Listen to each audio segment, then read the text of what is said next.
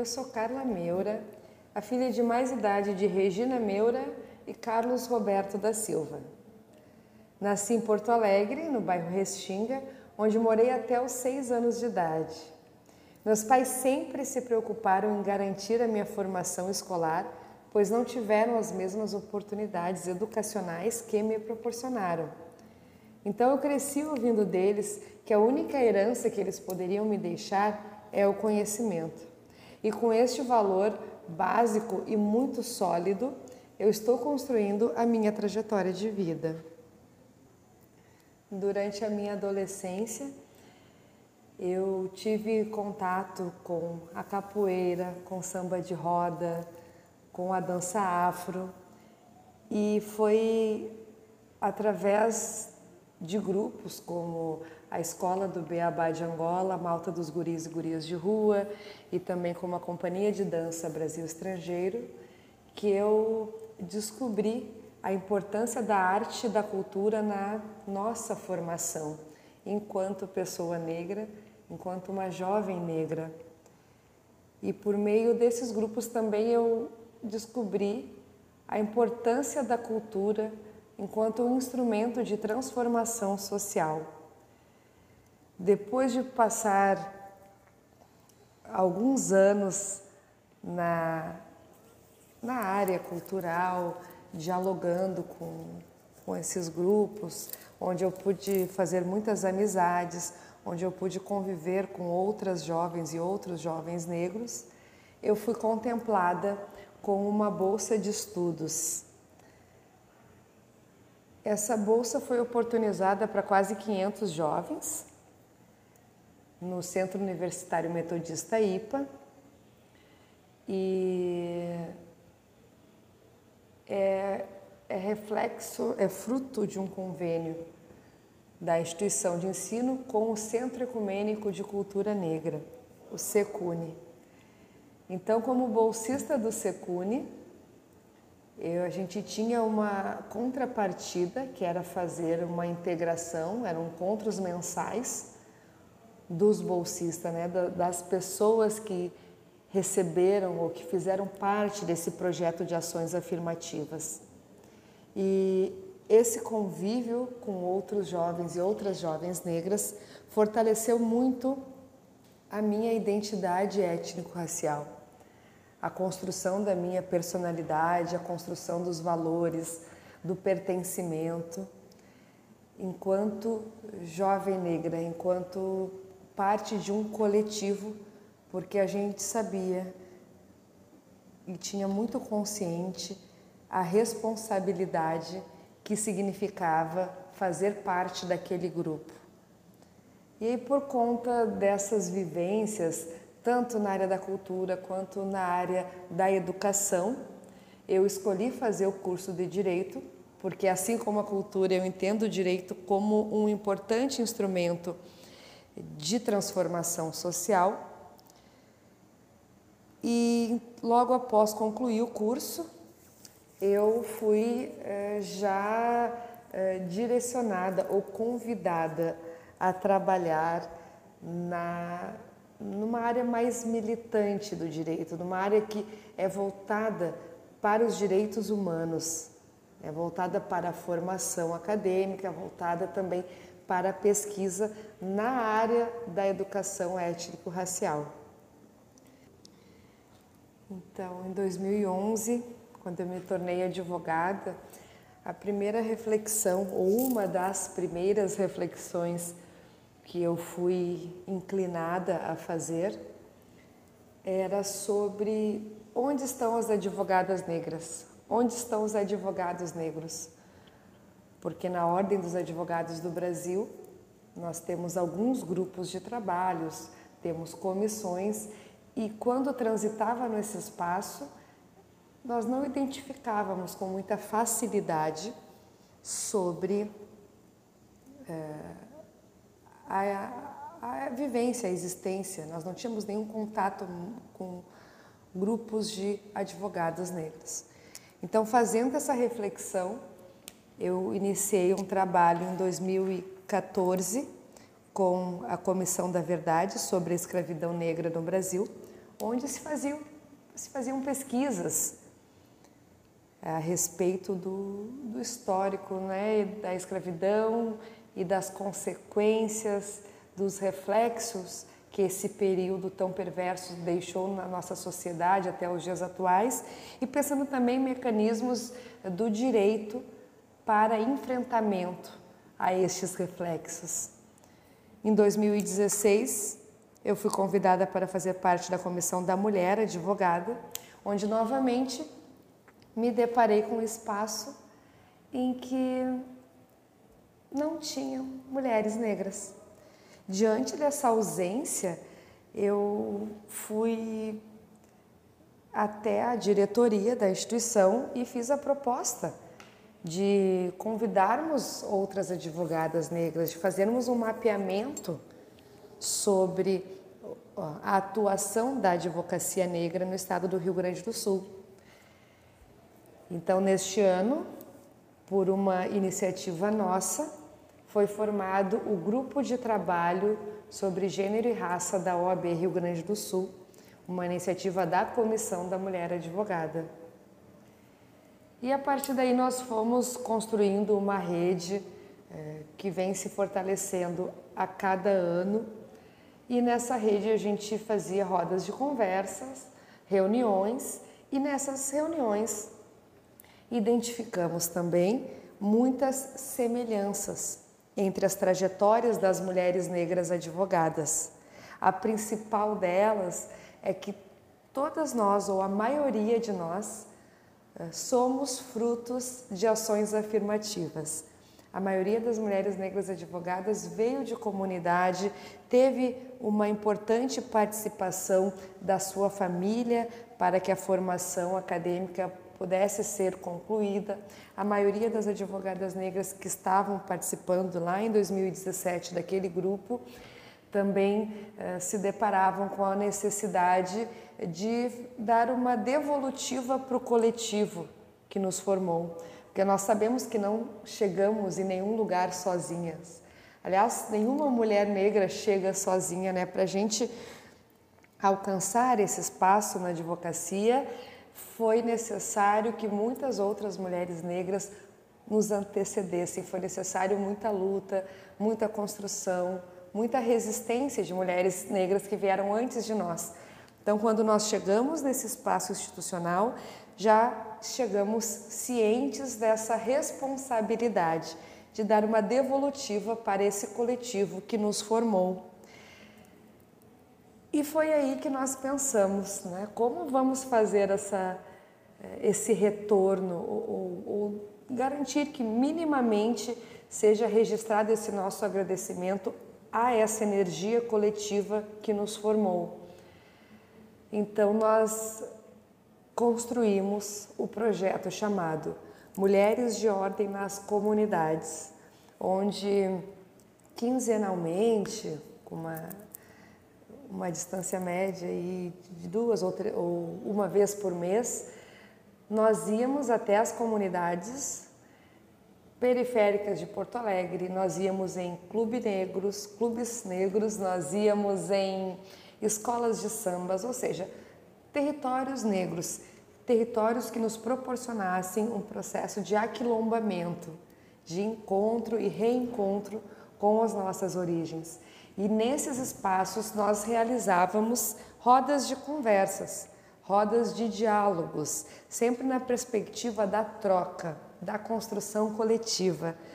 Né? Mesmo sendo um grupo de advogadas que ia através de uma visita institucional, nós não íamos na condição de palestrante, nós íamos sim na condição de ouvinte né, para fazer uma troca com aquelas, com aquelas comunidades e ouvir o que elas tinham para nos ensinar, o que elas tinham para nos oferecer e ao mesmo tempo que nós tínhamos para oferecer para estes grupos que geralmente eram gerenciados por outras mulheres negras. Então, esse processo de gestão coletiva, esse processo de liderança coletiva fica muito bem é, delimitado, muito bem é, é possível que se visualize muito bem o destaque da liderança das mulheres negras. Então foram dois anos com muitas rodas de conversas que foram realizadas em diferentes espaços, como já referi anteriormente, escola de samba, quilombo, eh, comunidade, periferia, associação cultural, associação de bairro, casas eh, de tradição africanas e todos esses espaços em todo o Rio Grande do Sul. Nós passamos por Mostardas, Osório, Capão da Canoa, né, que abrange ali o litoral norte, Fizemos encontro na região metropolitana, Cachoeirinha, Gravataí, Esteio, também fizemos na região sul do estado. E tudo isso foi possível porque nós temos essa rede de advocacia negra, essa rede que vem se fortalecendo a cada, a cada momento.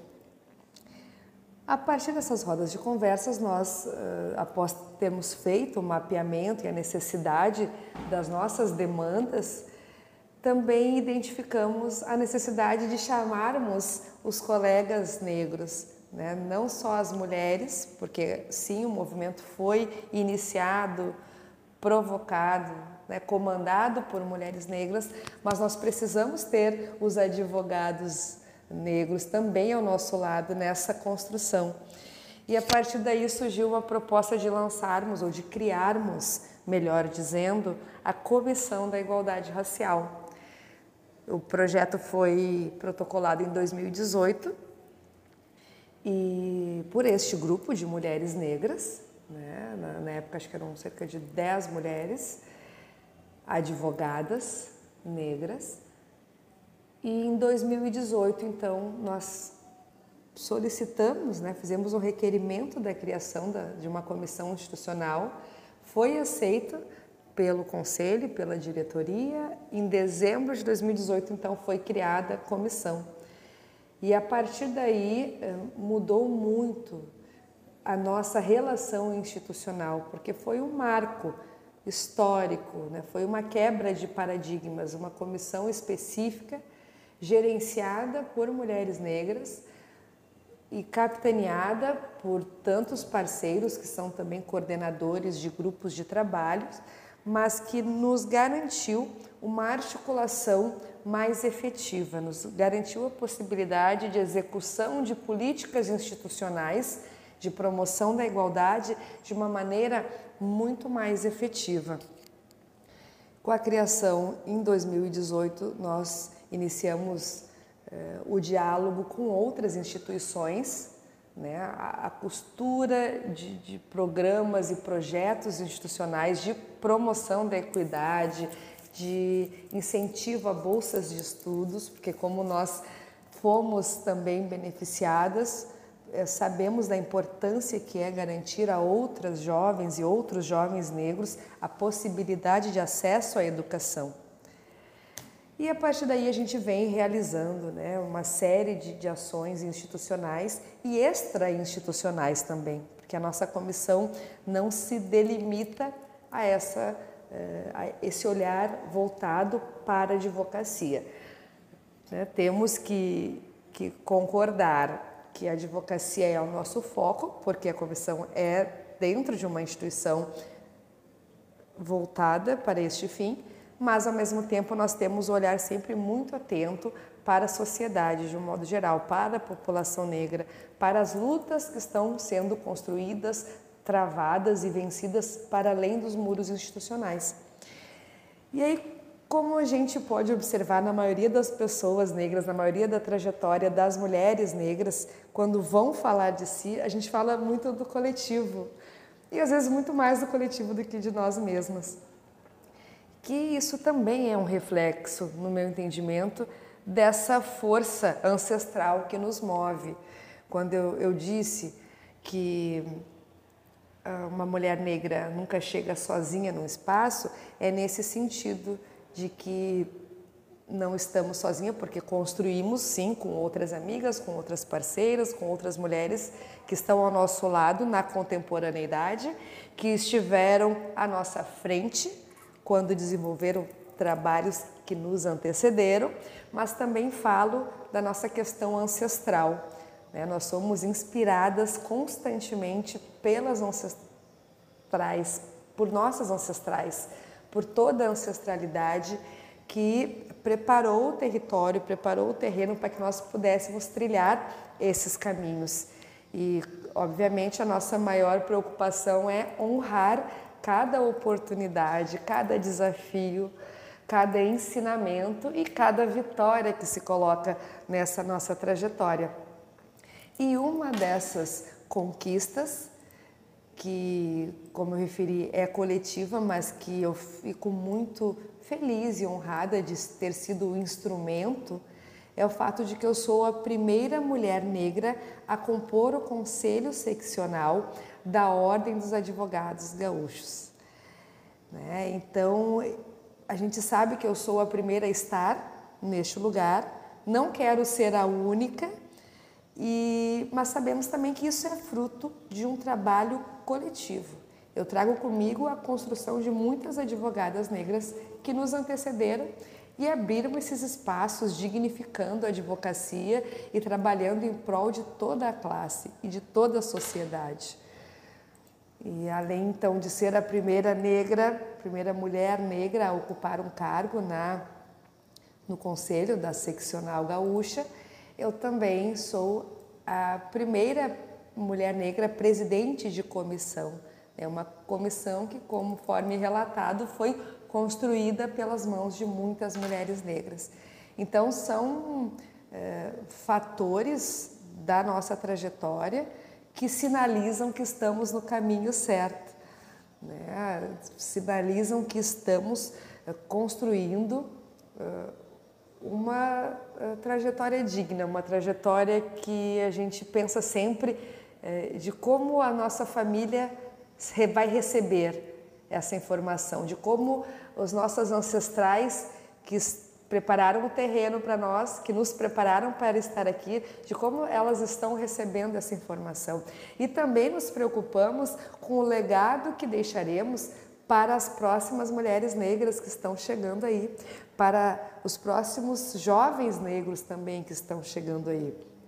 Porque esse nosso olhar com a coletividade nos coloca né, nesse lugar de responsabilidade de saber o que estamos fazendo, saber que não é por nós somente que estamos aqui, né? e sabermos dessa é, importância, né? dessa, do significado, da simbologia que representa estarmos quebrando paradigmas, estarmos desafiando um sistema institucional ou um sistema político ou todos os sistemas que for possível a gente desafiar. Né? Então, o fato de ter uma carreira oriunda de ações afirmativas, o fato de ter essa experiência, esse trânsito nas comunidades, de manter esse vínculo de afeto, respeito e consideração com as comunidades que nos formaram, com os coletivos, os grupos que nos formaram, faz toda a diferença nessa trajetória, né? faz toda a diferença nessa é, devolutiva que nós temos que dar e que fazemos com muito carinho para essa comunidade que nos colocou no, nesse lugar. É importante a gente falar né, e alertar as pessoas que estão nos escutando sobre essa necessidade de pensarmos e construirmos ações estratégicas diariamente de combate ao racismo institucional, né? ao enfrentamento necessário, desafiador, especialmente aqui no Rio Grande do Sul, onde apenas 16% da população se autodeclara negra. Né? Vivemos aqui uma espécie de segregação que divide pessoas, determina lugares e autoriza comportamentos discriminatórios em todas as esferas institucionais.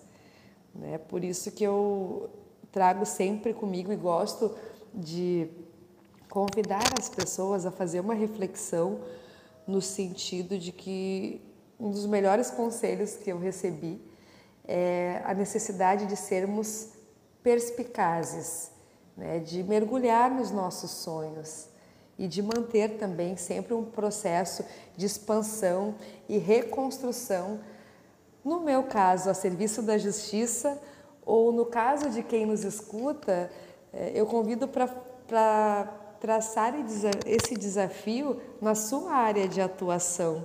Né? No meu caso, eu me coloco não só como uma operadora de direito, mas uma operadora de justiça em busca da verdade, em busca de uma sociedade mais igualitária, né? trabalhando para alcançarmos um lugar onde as pessoas sejam respeitadas, consideradas na sua integralidade, sejam ouvidas e consideradas em toda a sua e por toda a sua humanidade.